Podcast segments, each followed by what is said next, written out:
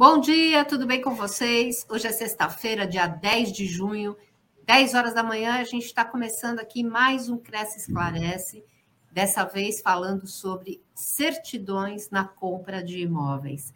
É um assunto que todo mundo conhece ou acha que conhece, mas sempre fica alguma dúvida que é bom a gente esclarecer, principalmente para você, corretor de imóveis, que atua nesse nicho de mercado, de compra e venda e, e realmente precisa estar bem atento, porque é, qualquer deslize a gente acaba trazendo prejuízo para o nosso cliente, né? E não é isso que a gente quer.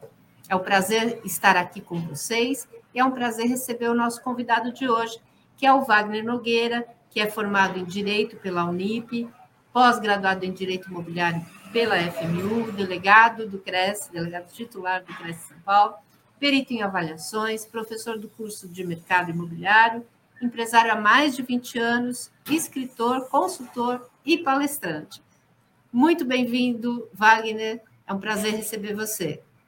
Fala, Sônia. Bom dia, bom dia a todos. É um prazer novamente estar aqui e mais um Cresce Esclarece, é, contribuindo aí com, com o Cresce, esperando é, que nossos colegas possam é, participar junto com a gente aqui. Com certeza, as suas participações são sempre muito boas, sempre esclarecedoras e trazem conhecimento e aprimoramento para o trabalho do profissional, né? E a gente já está esperando as perguntas dos nossos colegas que estão nos assistindo, tá? Você que está aí do outro lado da telinha pode participar, mandando suas perguntas no chat, nas redes sociais, para que a gente receba e tire suas dúvidas aqui ao vivo. Wagner, vamos falar um pouco, a gente falando sobre certidões, né? Existe uma gama de certidões que são necessárias no momento da negociação do imóvel. E uma delas é a certidão de casamento do vendedor, é isso? Por que, que ela é, é importante na venda? Sim, Sônia. De fato, quando o adquirente vai comprar um apartamento, uma casa, vai fazer a aquisição de um novo imóvel, ele tem que tomar algumas cautelas, né? É, para demonstrar, acima de tudo, que ele é um comprador de boa fé tá certo? Uhum. Mas mais para frente a gente pode esmiuçar essa questão, mas é, é uma questão que é muito importante é, para que ele demonstre que ele de fato está de boa fé, que ele tomou todas as cautelas antes da aquisição. Então, essas cautelas são demonstradas através é, da providência das certidões e da análise, né? não só da providência, mas da providência e análise das certidões. É, uma das certidões que devem ser apresentadas pelo vendedor é com relação à comprovação do seu estado civil no momento da venda tá certo? Então, é, a gente fala da certidão de casamento, mas pode ser também a certidão de nascimento, porque ele tem que provar o quê? Qual é o estado civil naquele momento da venda, né? Então, de fato, a certidão de casamento é uma das que deve ser apresentadas, é, até para que não haja nenhuma fraude é, a, a algum companheiro ou cônjuge no momento da, da venda. E, e, existe algum regime de bens que, em que não seja necessária a anuência do cônjuge? É, para venda de imóveis? Tem, tem sim, claro. É, na separação total de bens, na separação absoluta de bens, e tem um, um, regime de casamento que é muito pouco conhecido. Inclusive, quando eu tive a oportunidade de pegar uma certidão de, de casamento com esse regime de casamento, eu guardei para mostrar para meus alunos, é, que é o regime de, na participação final nos aquestos. É assim que chama. E, e Nossa, essa nunca ouvi falar. É, essa expressão que você fez é o que todo mundo faz, né? Uhum. Existe isso, existe. É um regime de casamento chamado participação final nos aquestos, onde o cônjuge pode dispor livremente dos seus bens durante o período do casamento e, em eventual dissolução do casamento, ele deve prestar contas, né? Mas durante o período ele, ele pode dispor livremente. Então, é, na separação total de bens, na separação absoluta de bens, não existe a necessidade da anuência do cônjuge na venda. Né? É importante salientar que o, às vezes a pessoa adquire o imóvel com estado civil de solteiro, né? E ela faz um financiamento habitacional. É muito comum isso, é, a gente encontrar essa situação no mercado. E durante a vida, depois que ele fez o, o financiamento, ele contrai matrimônio. Então ele, ele chega, ele casa com alguém.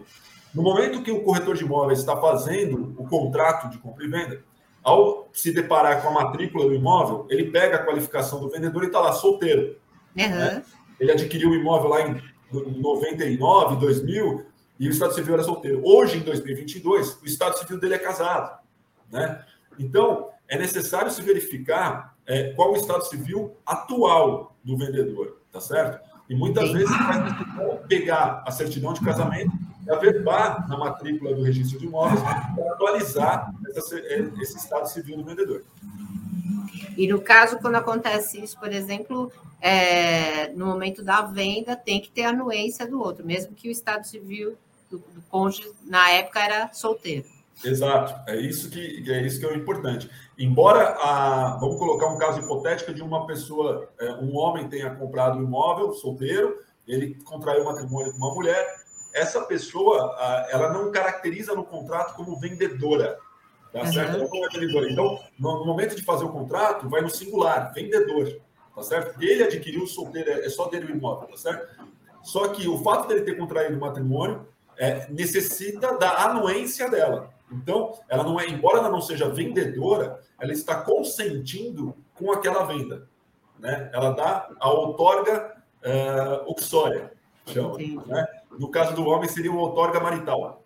É, então, a gente sempre coloca no contrato como vênia conjugal. É uma vênia conjugal, é uma, é uma anuência que o cônjuge dá para que se dê aquela operação imobiliária. Entendi. E quais são as certidões negativas que devem ser apresentadas pelo vendedor? Essa é uma das perguntas que eu mais respondo, né? É, sempre em todos os cursos de compra e venda, quando a gente chega nesse, nesse item de certidões, é, os, os, corretores geralmente perguntam, os alunos geralmente perguntam é, em que quais são as certidões, né? E o que eu posso dizer, Sônia, é que não existe na legislação um rol taxativo. Olha, é. você deve providenciar essas certidões. Pá, pá, pá, pá. Não existe, né? Infelizmente. É, então, eles falam, a legislação fala que você deve tomar as cautelas, como eu disse inicialmente, você deve tomar as cautelas antes da aquisição, para que não cometa fraude a credores ou fraude à execução, certo? É, e que seja do conhecimento, que, que, que, de alguma forma pudesse ter conhecimento daquela situação. Então, o que a gente orienta? A gente orienta que você providencie, é, no mínimo, é, as, algumas certidões a respeito da idoneidade é, financeira e moral do vendedor. Uhum. Uh, então, embora não exista um rol taxativo, né, imposto pela legislação, existem as certidões de praxe, né, e que geralmente se providencia no mercado. Tá? Uh, certidões cíveis, né, certidões trabalhistas. Lembrando que a trabalhista, a gente tem duas certidões, que tem uma que é a, a T, do TRT, Tribunal Regional do Trabalho, e do TST, Tribunal Superior do Trabalho, tá? que é conhecida como CNDT. É, tem uma série de certidões. Eu até separei no meu site, depois se as pessoas quiserem é, entrar, tem lá gratuitamente para fazer um download né, é, do, rol dessas certidões. Eu deixo separado aqui, ó, deixei separado quais são. Então, quando a gente fala do imóvel, a gente vai providenciar matrícula do imóvel, certidão negativa é, do IPTU, né, certidão negativa de débitos do, do municipais, né? Declaração de quitação de despesas condominiais, quando se tratar de um apartamento. Né? Uh, lembrando que a dívida condominial ela é propter rem, ou seja, ela acompanha o bem. Então, se você compra um imóvel é, que ele possui uma dívida, você está automaticamente assumindo essa dívida. Né? Uh, e as, a cópia das últimas contas de consumo, né? água, é, luz, gás, isso aí é importante você providenciar do imóvel. Quando a gente uhum. fala dos vendedores, propriamente dito, das certidões pessoais dos vendedores. A gente entra, na, como eu disse, nas ações, é, nas certidões trabalhistas, é, nas certidões cíveis, é, certidão. Às vezes a gente, a gente providencia é, tributos é, federais, dívida ativa da União, é, comprovante do Estado Civil, que a gente conversou. como é que mais que eu ponho aqui? Fiscais criminais, a gente fala assim, pô, mas uma certidão criminal pode trazer algum risco para a transação imobiliária? Pode, pode trazer. Às vezes, uma, uma ação criminal pode gerar uma indenização né, civil, é, né, é, ou uma, até uma, uma indenização num processo criminal.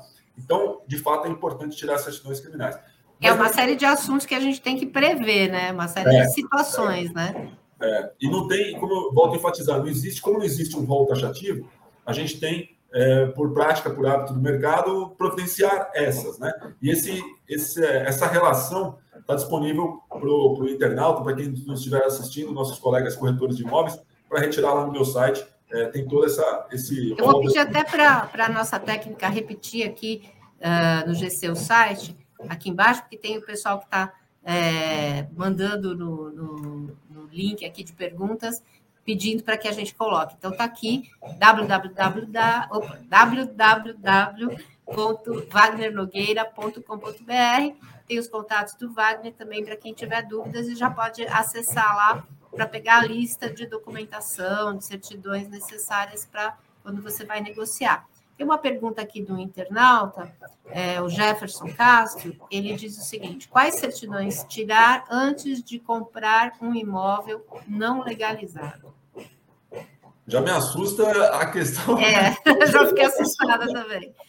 Bom dia, Jefferson. É, assim, só o fato do imóvel não estar legalizado já nos preocupa, né? Uhum. É, precisava entender um pouco melhor o que, o que ele entendeu por não legalizado, né? É, às vezes a gente tem situações é, que, por exemplo, o imóvel está pendente de um inventário, né? É, o imóvel está pendente é, de alguma averbação, de alguma atualização, é, de, de averbação de construção, está né? Tá com uma metragem divergente entre a matrícula e o. Então, então são questões sanáveis, costumo dizer, né? São questões que a gente consegue, dentro do processo de compra e venda, regularizar, né? E aí a gente não vai encontrar grande dificuldade em concluir a negociação.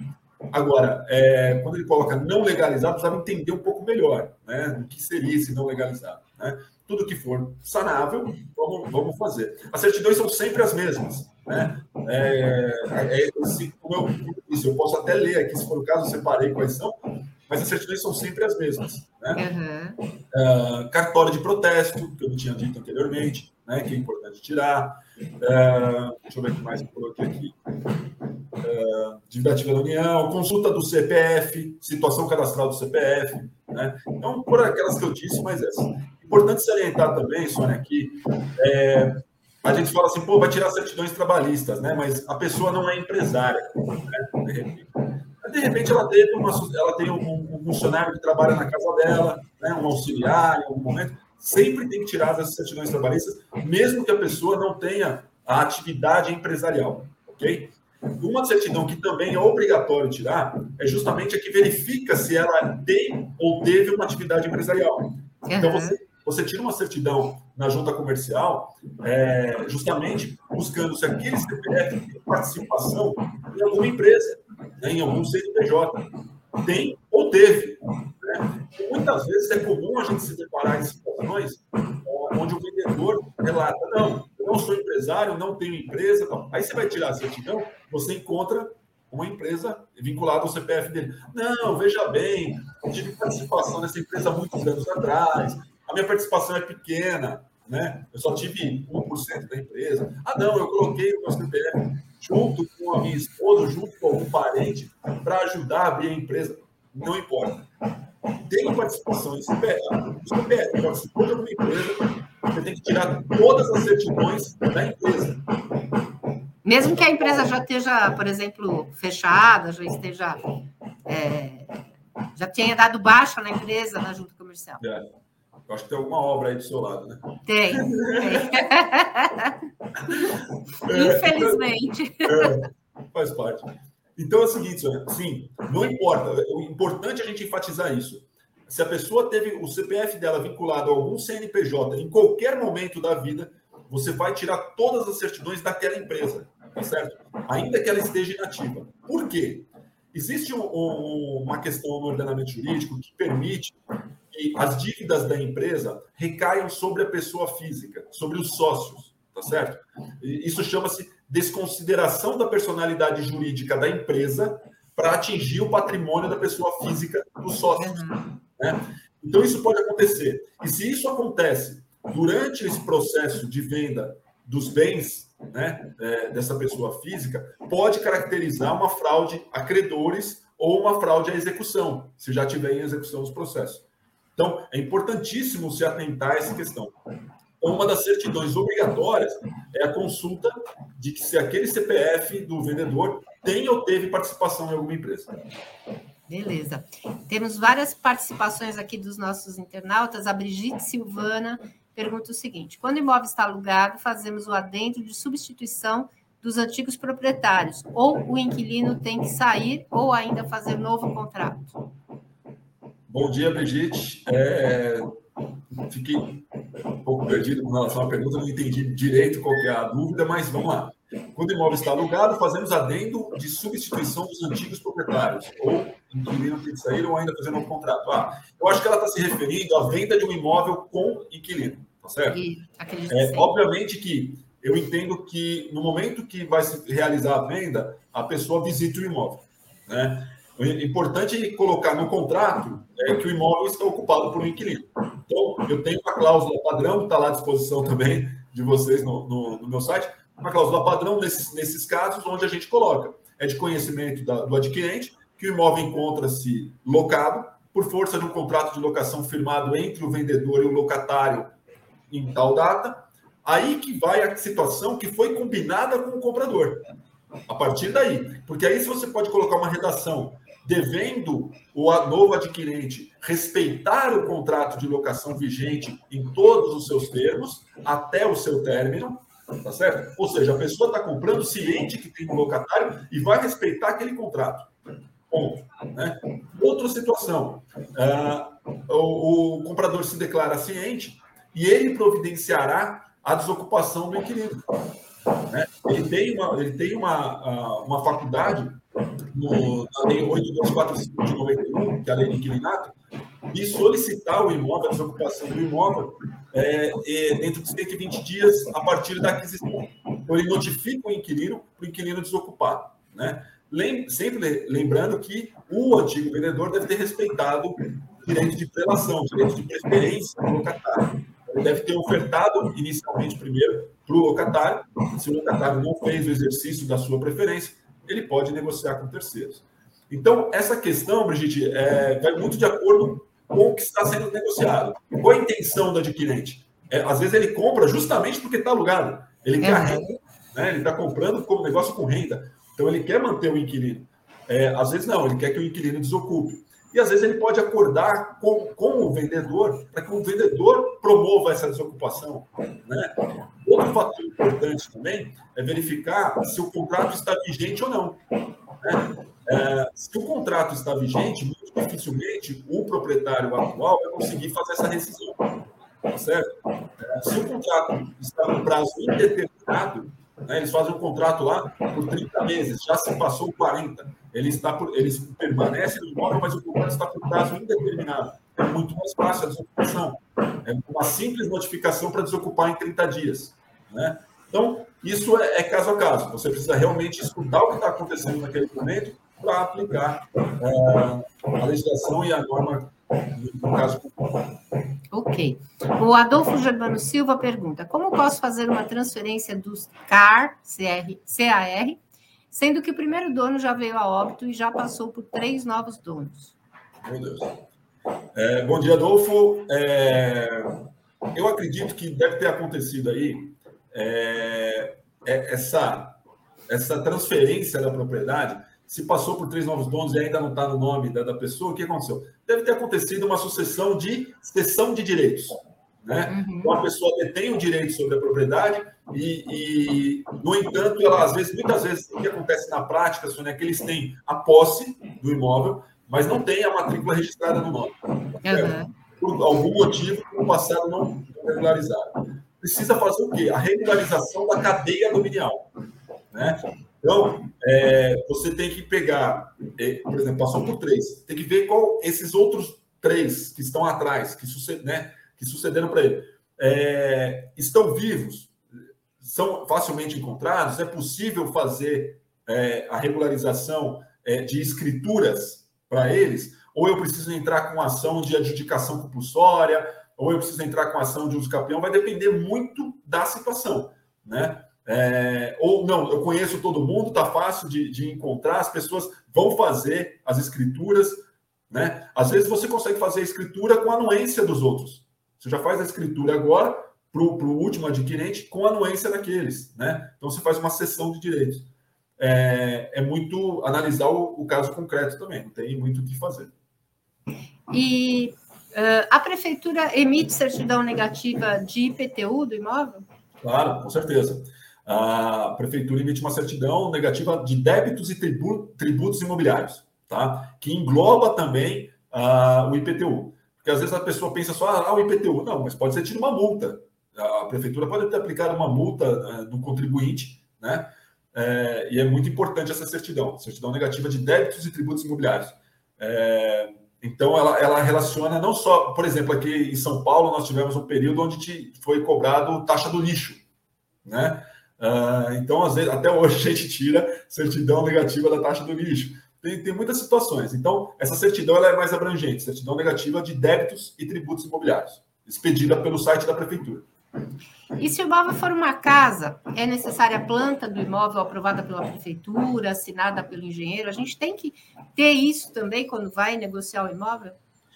Olha, é, a gente não tem isso como regra geral, né? É, fala assim, ó, preciso apresentar a planta. Muitas vezes as pessoas não têm. Vamos ser bem, bem objetivo, claro, transparente, tratar com a realidade. A gente pode falar aqui, né? Ah, o mundo ideal seria. Não. A gente sabe que na prática, muitas pessoas às vezes não têm a, planta.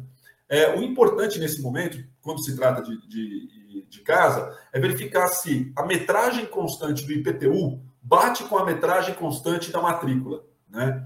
Se essas duas metragens baterem, né, falar, tá, são iguais, é, é menos preocupante, vamos colocar dessa forma, tá? Porque em algum momento foi se aprovada essa planta, tem tudo certinho lá regularizado. Se a metragem não bater, você realmente vai precisar da planta e muitas vezes você precisa até fazer uma regularização dessa área, dessa área construída. Então você não vai precisar só da planta, vai precisar da, é, dos impostos recolhidos na época, de, de da assinatura de, de, engenheiro, de arquiteto, às vezes para regularizar é um pouco mais burocrático.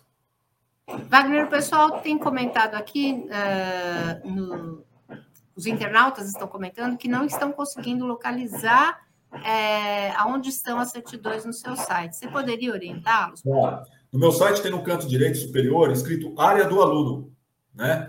É, ao clicar lá, eles vão, eles vão se cadastrar e vão ter acesso a baixar, o, fazer um download de todas as, as palestras que eu faço. Então, ali você tem, uh, tem a palestra de compra e venda, de locação, a importância da, das garantias locatícias, vistoria e tal. E tem lá é, documentos e certidões na compra e venda de imóveis. Ali eles vão baixar, dentro desse, desse, desse conteúdo, tem o rol de certidões. Tá? Então, é na área do aluno, para quem não encontrou, né? Na área do aluno, na área do aluno. Se alguém tiver alguma dificuldade, pode mandar um e-mail, eu mando também uh, toda, o rol de todas as certidões, não tem problema. Ok. E no caso de apartamentos, qual é a importância de se obter a certidão negativa de débitos condominiais? Ah, com certeza. É, eu até falei um pouco mais cedo, né? É, no, no, começo que a gente começou a bater o bate-papo aqui, que o, o, IPTU, assim como o condomínio, eles são, eles são caracterizados como dívidas propter rem. O que significa propter rem? Significa que acompanha a coisa, acompanha o bem, acompanha o objeto. Quem adquire o bem, adquire a dívida. Né? Então, se você adquirir um imóvel com dívida condominial, você depois não vai poder é, tentar transferir para o antigo proprietário. Né? É, você está assumindo aquela dívida. Então, a CNT condominial ela é extremamente necessária, é fundamental para a aquisição do, do, imóvel em condomínio. E eu vou mais além. Eu, eu, geralmente costumo solicitar essa CND assinada pelo síndico, que é o representante do condomínio, com firma reconhecida do síndico, e ata que elegeu ele como síndico, né? para demonstrar que ele estava em exercício naquele momento. É, e até porque se houver uma dívida muito grande, o imóvel pode até ir para leilão, né?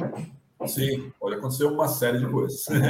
E a pessoa que comprou acaba perdendo. Às vezes acontece da pessoa adquirir com, com a dívida, mas ela, ciente, desde que ela esteja ciente que isso conste no contrato, eu estou adquirindo com a dívida propositadamente, porque eu vou negociar com o condomínio, eu vou, né, por N motivos, né? É, mas para que você tenha ciência se há ou não há dívida e que você demonstre que você é comprador de boa fé e que tomou as cautelas, você precisa da certidão. E o custo dessas certidões, Wagner? Primeiro, eu queria saber se ele é muito alto e quem é que paga? Fica por conta de quem o custo dessas certidões? Sônia, isso é um dos pontos que eu mais abordo, mais falo no, no, nas minhas palestras, nos cursos, e, e coloco pro, principalmente para os corretores de imóveis que não há desculpa para você não providenciar as certidões, né? E tomar todas as cautelas, fazer um bom atendimento para o seu cliente, prestar um serviço de qualidade e, acima de tudo, com responsabilidade, uh, com segurança no negócio jurídico que você está intermediando. Porque 90% das certidões não tem custo. Não tem custo. Elas são facilmente obtidas pela internet, né? Uh, lá, quando meus alunos baixarem lá na área do aluno, baixarem as certidões, já tem o um link. Eu até coloco o link da onde você clica e tira a certidão, né? Então, é, é um processo muito simples, muito fácil. Uh, você vai tirar uma certidão trabalhista, você entra no site do TRT, no site do Tribunal Superior do Trabalho, tem lá certidão negativa. Pô, clica lá, põe o CPF da pessoa, você obtém a certidão. É, no site do Tribunal de Justiça, você obtém as certidões cíveis, né? É, então, assim, todas as certidões hoje você consegue pela internet. Custos, é o que eu falei, 90% não tem custo, são obtidas gratuitamente, tá? É, tem algumas certidões, por exemplo, certidões criminais, que você vai precisar de alguns detalhes a mais da pessoa que você está pesquisando, como a filiação, nome do pai, nome da mãe, data de nascimento, uh, expedição do RG, data de expedição do RG. Então, você vai ter que ter esses documentos da pessoa que você está pesquisando para obter as certidões. Outras são mais simples, nome, CPF e você consegue. Uh, certidões que têm custo são ainda aqui são as de cartórios de protesto, tá? Cartório de protesto tem custo, é, mas você também obtém pela internet, né? Então você tem a, a é a central de protestos, você tem alguns, alguns meios de obter as certidões é, do cartório de protesto e receber tudo digitalmente. Ou seja, você não precisa levantar da cadeira. Né? Quando eu comecei na, na profissão, tinha é, que ir até o centro para providenciar as certidões, eu tinha, depois tinha motoboy e, e boy que fazia esse trabalho, e você tinha que ir lá, fazer o protocolo, pedir, esperar ficar pronto uma semana, duas. Hoje em dia é uma facilidade muito grande. Sem levantar a cadeira, em coisa de 15 minutos, você providencia todas as certidões é, obviamente que algumas vão demorar um tempo para você receber, né? É, as cíveis demora dois, três dias, o protesto também, a consulta da. Até a consulta, se a pessoa tem participação em alguma empresa na junta comercial, você consegue pela certidão. Você paga uma GARI né, e, e consegue essa certidão. Então, hoje, o que tem custo? A consulta da JUSCESP é, e a certidão de protesto. O resto, tudo gratuitamente. Ah, é uma maravilha, né? Então não, tem desculpa. Paga né? Não tem desculpa para não tirar a documentação, porque o custo é alto, porque, como você está falando, a maioria é tudo é, via internet, o que facilitou mais ainda, né? Tem uma, uma ah, pergunta da Nardec Lisboa. É, ela diz que ela tem a certidão original devidamente registrada, mas não consta no cartório que foi lavrado.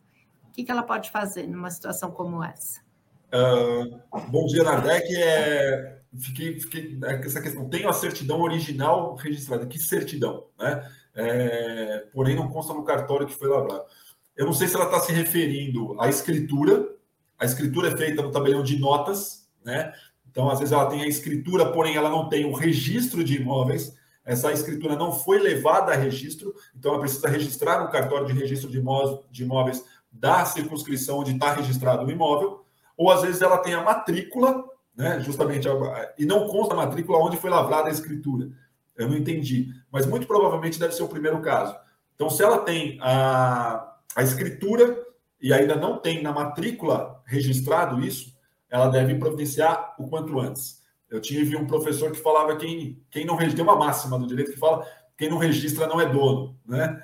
É, o que realmente é, a gente vem é, de uma cultura que fala, ah, eu tenho uma, eu tenho a escritura, eu tenho escritura, e todo mundo se preocupava com a escritura, né? Uh, mas a gente tem que entender que o dono é quem está na matrícula do registro de imóveis, né? Aquele que registrou na matrícula registro de imóveis. Quando você vai vender um imóvel, é isso que vale, né? É quando você vai fazer o contrato, é isso que você pede. Então você precisa da certidão de matrícula atualizada do imóvel. E se porventura ela não tenha, é, precisa pegar a escritura e levar até o cartório de registro de imóveis da, da área do imóvel que vai ser averbado. E quem é que paga o ITBI? ITBI. Imposto de Transmissão de Bens Imóveis. Quem paga é quem está fazendo a aquisição, tá certo? Quem está adquirindo, o adquirente. Quem está comprando vai pagar o ITBI. Todas essas certidões podem ser obtidas, então, num único local, na internet. Local, é, o único local não, mas na internet sim.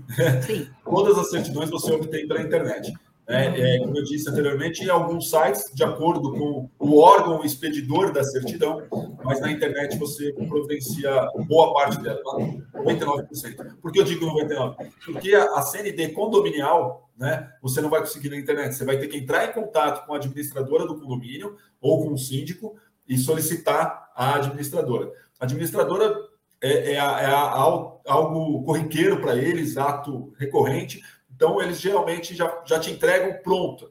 A certidão confirma reconhecida do síndico, a ata que elegeu o síndico. Às vezes eles cobram uma taxinha, algum valor simbólico para custear essa operação, mas a, é a administradora que providencia, então você não vai conseguir na internet. E, e Wagner, qual é o cuidado que o corretor deve ter no caso é, de, da pessoa, do seu cliente estar adquirindo um imóvel que esteja em inventário? Olha, tem que ter muita cautela mesmo. É, é, a gente até falou um pouco anteriormente essa questão, uma situação de poder estar no inventário. É, primeiro é verificar a, a legitimidade de quem está oferecendo esse imóvel. De fato, eles são os sucessores da pessoa, do decujus, né, da pessoa que faleceu. É, eles são os herdeiros, de fato. Existe já um inventário em curso judicial, né? Existe um inventário, ou, ou pelo menos a abertura de um inventário extrajudicial, porque hoje quando você não tem menores envolvidos, né, você consegue fazer o inventário no cartório, né, o inventário no tabelião de notas. Então, você às vezes, é, o que acontece muito, Sônia, na prática, e, e eu falo para a gente tratar com a realidade, né, é que a pessoa coloca o, bem à venda justamente por não possuir recursos para fazer o inventário, né, para terminar o inventário. Tem que se pagar o ITCMD, que não é barato, né? É, tem, tem os custos do, de, de, honorários advocatícios, os custos do processo de inventário. Então, às vezes, as pessoas é, querem se desfazer do patrimônio para arcar com esses custos. Né?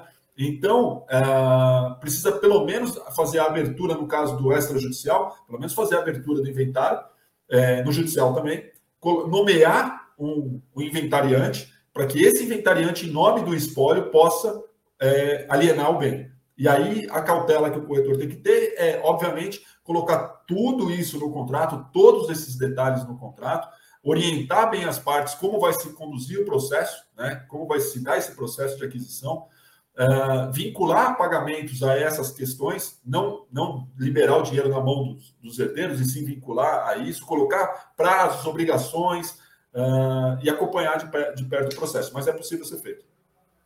Realmente é, é bem trabalhoso, né? a gente tem uma última pergunta aqui do internauta, porque a gente já está no nosso tempinho, infelizmente, esgotando. Né? É, o Márcio Machado é, pergunta o seguinte: voltando ao assunto da certidão e escritura, só com a escritura que vai constar somente terreno, mas já tem uma casa, o cartório de registro de imóveis vai registrar uma matrícula dessa casa? o cartório vai registrar é, aquilo que você apresentar para ele de documentação. Se você fez uma escritura de um terreno, você vai lá, por muito provavelmente você tem uma matrícula de um terreno, tá certo? Você precisa regularizar a, a área construída sob esse terreno, tá certo? Para que você depois averbe a construção na matrícula. Então, se eu tenho hoje uma situação que eu tenho um terreno registrado no documento, né, no, na matrícula do registro de imóveis, é isso que eu posso vender, um terreno. Então, quando tem essa situação, eu preciso colocar no contrato que é de conhecimento do adquirente, que embora ele esteja fazendo aquisição de um terreno, consta sobre esse terreno uma edificação de X metros quadrados não regularizada. E aí precisa, inclusive, colocar quem ficará responsável por essa regularização. Então, o vendedor vai ter um prazo para regularizar essa situação da área construída junto ao registro de imóveis e apresentar a matrícula já da casa, né? Ou o adquirente vai assumir essa incumbência de fazer a regularização da área construída e de, posteriormente averbar a matrícula. Então, é uma situação que eles vão ter que discutir e resolver, mas independente de quem vai ficar com a responsabilidade, tem que constar no contrato.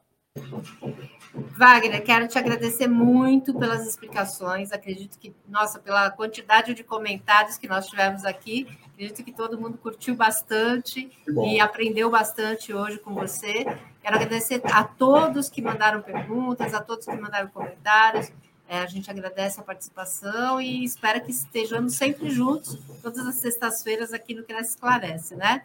E convidá-los para assistir a live de hoje. Hoje, às 20 horas, teremos uma live com o Felipe Laureano Rocha, e ele vai falar sobre como valorizar a imagem diante do mercado imobiliário. Então, também é um assunto bacana para a gente é, assistir hoje no fim da, da nossa noite, ali às 20 horas, no fim, quase entrando no fim de semana, né?